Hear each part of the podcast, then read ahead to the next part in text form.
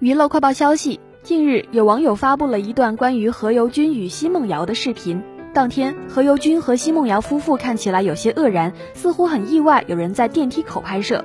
何猷君和拍摄者沟通，不要拍我们好吗？见对方不听劝告，依旧拍摄，他就伸手挡住对方的镜头。此时奚梦瑶温柔地说了一句，没关系的，缓和气氛。